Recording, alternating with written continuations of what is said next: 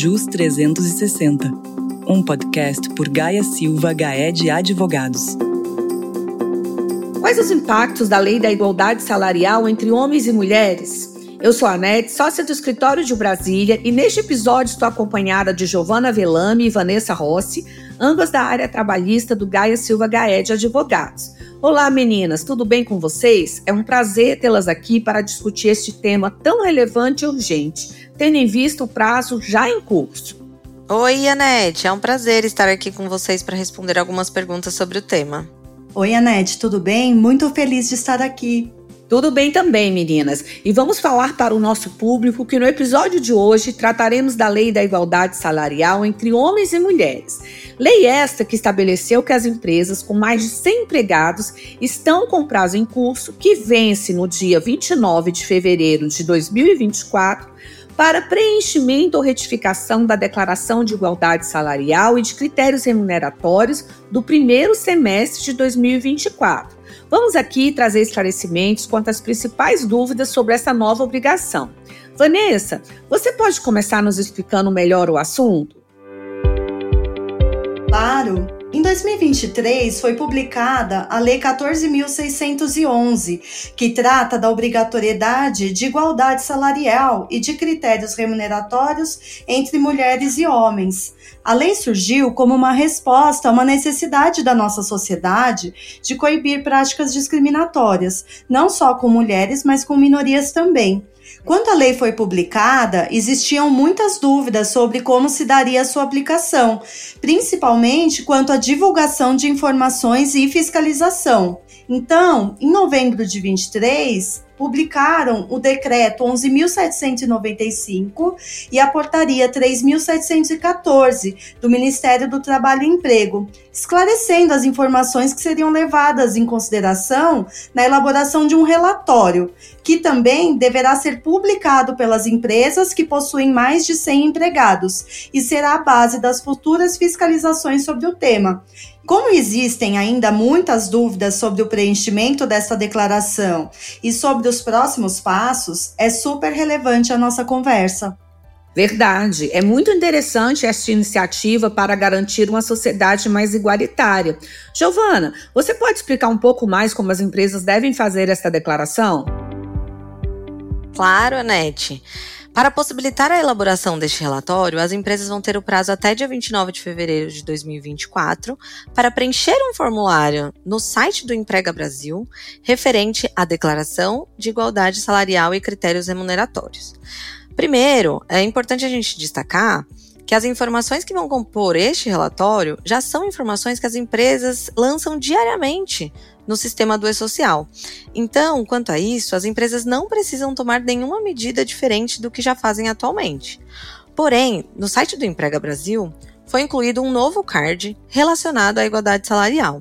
O representante da empresa que tem acesso ao gov.br e autorização para operar esse sistema poderão acessar esse card para responder um questionário com apenas cinco perguntas, que são os temas que o Ministério do Trabalho identifica como relevantes para apuração de eventual conduta discriminatória. Perfeito, Giovana. Então você poderia explicar melhor quais são essas perguntas que o Ministério do Trabalho adotou? Bom, as perguntas são bem objetivas, cabendo à empresa assinalar os programas ou medidas que adota para seus empregados. São eles: existência de plano de cargos e salários ou de plano de carreira, políticas de incentivo à contratação de mulheres, políticas de promoção de mulheres a cargos de direção ou gerência, políticas de incentivo ao compartilhamento de obrigações familiares para homens e mulheres e critérios salariais e remuneratórios para a progressão na carreira. Mas, Giovana, o que seriam essas políticas de incentivo de contratação de mulheres? E o Ministério do Trabalho e Emprego deu alguma dica? O Ministério do Trabalho cita cinco ações que as empresas podem assinalar no preenchimento da declaração para informar se adotam ou não alguma política de incentivo à contratação das mulheres. E quais seriam essas políticas? As políticas previstas no formulário são programas de contratação de mulheres vítimas de violência, programa de contratação de mulheres com deficiência, incentiva a contratação de mulheres LBTQIA, incentiva a contratação de mulheres pretas e pardas e, por último, o incentivo à contratação de mulheres chefes de família. Inclusive, é muito importante que as empresas busquem consultoria para realizar esse tipo de política nas suas empresas, podendo inclusive beneficiá-las em eventual fiscalização. Perfeito, Giovana. E feita essa declaração, a empresa ainda tem alguma outra obrigação? De imediato, não. A empresa vai precisar aguardar a divulgação do relatório de transparência, que está previsto para ser publicado até 15 de março de 2024. E esse relatório de transparência, o que é? O Ministério do Trabalho e Emprego vai compilar algumas informações que foram lançadas no E-Social até 31 de dezembro de 2023, principalmente relacionadas a sexo, raça, etnia, remuneração, proporcionalidade entre homens e mulheres e cargos ocupados na empresa. O relatório busca apontar, com base nessas informações que foram prestadas pelas empresas, a proporcionalidade entre homens e mulheres e remuneração média entre eles. Certo, entendi. Agora eu queria perguntar à Vanessa se isso não poderia gerar problemas relacionados à lei de proteção de dados. Anete, a princípio não.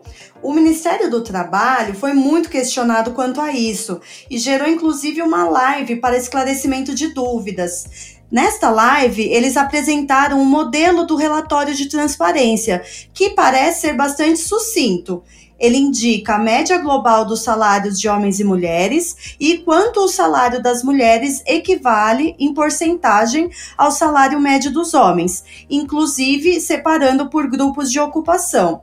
No entanto, aparentemente, nenhum destes dados seriam individualizados, de modo que a gente pudesse identificar os empregados analisados mas isto precisará ser avaliado caso a caso, no momento em que o relatório for disponibilizado para as empresas, no portal de programa de disseminação das estatísticas do trabalho. E o que as empresas precisam fazer ao receber esse relatório? A lei determina que as empresas devem divulgar esse relatório nas suas redes sociais ou sites. Inclusive, existe a previsão de multa de até 3% da folha do salário, limitando a 100 salários mínimos caso este relatório não seja divulgado. Este é um ponto de alerta para as empresas.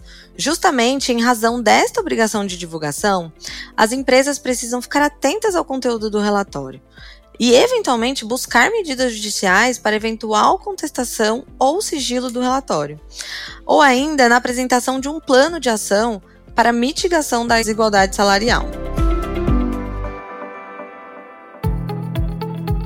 Excelente, Vanessa e Giovana. Esse tema parece que ainda vai gerar muita dúvida e discussão mesmo. Realmente, a consultoria jurídica será indispensável para a adequação das empresas à lei e também para garantir aos empregadores maior segurança na adoção ou adequação de seus programas de igualdade salarial.